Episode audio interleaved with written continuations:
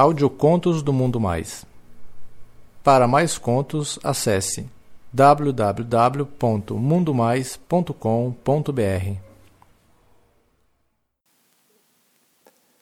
Pura Realidade. Lido por Carlos Dantas. Hoje eu tenho 37 anos e moro no interior de São Paulo. Eu me chamo César. Desde criança sempre senti atração pelos meninos. Lembro quando eu estava na primeira série. Tinha o menino mais bonito da classe e se chamava Fabrício. Todas as meninas gostavam dele. Ele era meu melhor amigo. Por estar sempre perto dele, as meninas geralmente chegavam em mim para falar dele. Mas, no meu interior, eu também o amava.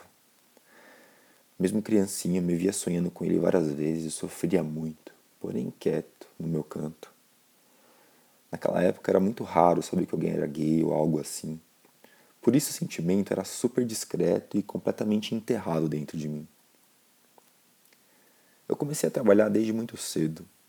Eu lembro que quando eu tinha uns 13 anos, em todas as empresas que eu trabalhava, eu me apaixonava pelos meninos que trabalhavam comigo. Só que era algo só meu. Eles jamais descobriram sobre os meus sentimentos. Eu cheguei numa fase da vida em que eu precisava de verdade transar. Nada de troca-troca de crianças, mas sim ser penetrado, penetrar, um dia, voltando da casa da minha avó num sábado, eu e o meu primo, que tem a mesma idade que eu, a gente estava andando de bicicleta e começamos a falar de sexo. E era quase umas 6 horas da tarde, a gente começou a perguntar se um ou outro já tinha transado e coisas desse tipo. Assunto vai, assunto vem. Ele falou que nunca tinha feito nada, que era virgem. Eu também falei para ele que era virgem. E ele falou para mim que a gente precisava arrumar umas meninas pra gente meter. Coisa de homem, quando de repente eu não sei o que deu na minha cabeça, eu falei para ele em um tom de brincadeira: Pô, Fábio, tá difícil achar uma menina pra furar, mano. Se for pra perder a virgindade logo, o que acha da gente se comer, cara? Eu dei uma risada para ele. Eu não sabia qual ia ser a reação dele, eu tava preparado para falar que eu tava brincando. Aí ele deu risada também. Poxa, cara, para de ser viado. e ele levou na brincadeira. A gente continuou andando de bicicleta. Nos dias seguintes, as conversas sobre sexo foram aumentando cada vez mais. A gente conversava sobre como iríamos comer a menina da primeira vez, posições e tudo. E mais de uma vez eu pude notar o volume na calça do meu primo durante as conversas. Eu ficava louco de tesão. Até que um dia ele falou: Porra, meu, eu não aguento mais de tanto tesão, cara. Daqui a pouco eu vou querer comer você.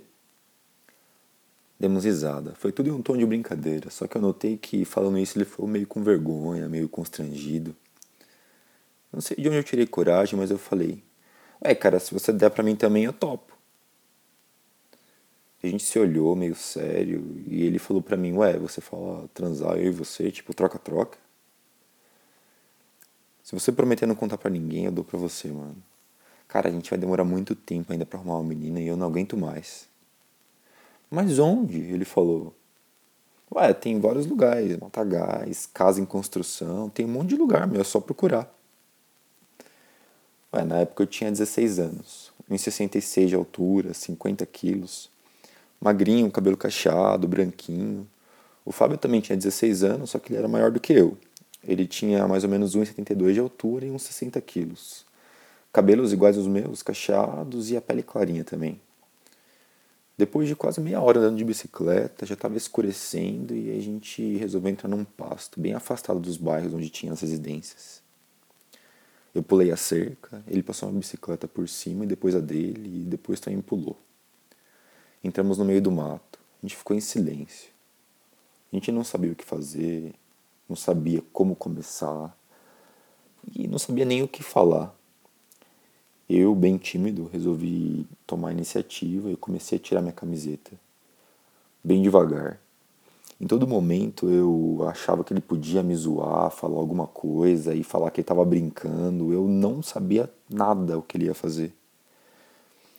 Fui tirando minha camiseta e quando eu terminei de tirar eu vi que ele também estava tirando a dele. Aí eu continuei tirando short. De repente a cueca também. Cara, meu primo tinha um corpo muito bonito, todo definidinho. O pau dele tinha uns 19 centímetros, poucos pelos, tudo perfeito. Já eu, eu era muito magro. Eu não era tão bonito de corpo assim que nem ele, mas o meu rosto fazia mais sucesso do que o dele com as meninas. O meu pau na época devia ter uns 16, 17 centímetros. Pelados. Eu olhei para ele, ele olhou para mim, e o nosso pau já começou a ficar duro. Olha só, a gente ficou pelado um na frente do outro, de pau duro, e começamos a, a perguntar quem ia primeiro, né?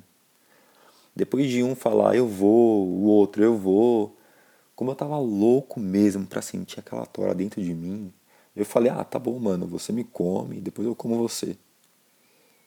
Nisso eu deitei no chão, no mato, grama tava me pinicando, e ele veio com um pau duro para enfiar dentro de mim. Nem preciso falar que não entrou de jeito nenhum, né? A gente não tinha experiência nenhuma, a gente não tinha chupado, não tinha feito nada. A gente queria transar e deixar de ser virgem. Só isso. Ele tentava pôr o pau e não entrava de jeito nenhum. Eu sentindo muita dor, é, mandava ele forçar, mas mesmo assim nada de entrar. Aí ele passou cuspe no seu pau e foi começando a forçar cada vez mais. Meu, eu comecei a me sentir como se ele tivesse me estourando por dentro. Pedi para ele parar, mas ele com o corpo em cima de mim falou para eu ficar parado até acostumar. Eu pedi para ele parar, pedi para ele tirar, pedi, por favor, tira, cara, tira, depois você põe de novo, só que ele não tirou. Depois de alguns minutos eu fui me acostumando com o pau dele dentro de mim e ele continuou a enfiar. Já tinha chegado na metade e eu achava que não ia aguentar. Mas ele foi bem devagarzinho, bem devagarzinho. E depois de um tempo eu finalmente senti o saco dele encostar em mim. Assim que eu senti o saco dele encostar em mim, ele foi chegando o peito dele perto das minhas costas. E eu senti aquele calor do meu primo. Foi maravilhoso essa sensação de ter conseguido levar aquela rola inteira. Ele começou a bombar bem devagar. E mesmo assim, ele bombando só devagar ardia muito, mas com o tempo começou a ficar gostoso. Eu já tava com muito tesão de sentir aquele pau lindo do meu primo dentro do meu cozinho. Nossa, que delícia. Não demorou muito e ele falou: César, vou gozar. Aí eu senti alguma coisa dentro de mim, muito quentinho, gostoso. Nossa, foi uma delícia, foi fantástico. Quando ele tirou o pau para fora, tava todo melado, todo sujo. A gente não tinha papel, não tinha água. Ele pegou umas folhas de capim seco e passou no pau e se limpou. Ele se deitou e falou: Pronto, cara, agora é sua vez. Nossa, ele tinha uma bundinha perfeita. Aliás, o corpo dele era perfeito. Eu vi como ele tinha feito comigo e fui fazer com ele igual, né? Meu pau já estava todo melado de tanto tesão. Eu passei cuspe, ficou mais melado ainda e eu comecei a enfiar no cozinho do meu primo. Ele começou a pedir para eu tirar e aí que eu falei, ai mano, agora é minha vez, fica tranquilo, cara, você não esqueceu que já já a dor passa? Nossa, ele falava que não estava aguentando, que precisava ir no banheiro, que precisava cagar, mas mesmo assim eu não tirei, só comecei a socar. Eu soquei cada vez mais, ele pedindo para parar, foi aí que eu anunciei para ele que eu ia gozar. Eu gozei gostoso no cozinho do meu primo e nem preciso falar que também saiu todo sujo.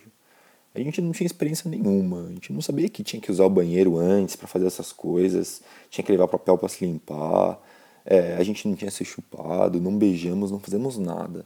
Só comemos o cu um do outro e praticamente a seco.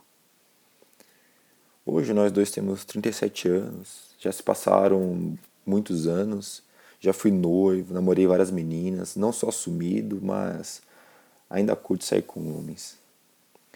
O meu primo, Fábio, é amigado com uma mulher mais velha do que ele. E depois da, da transa que a gente teve, durante uns seis meses, a gente chegou a fazer mais umas três ou quatro vezes.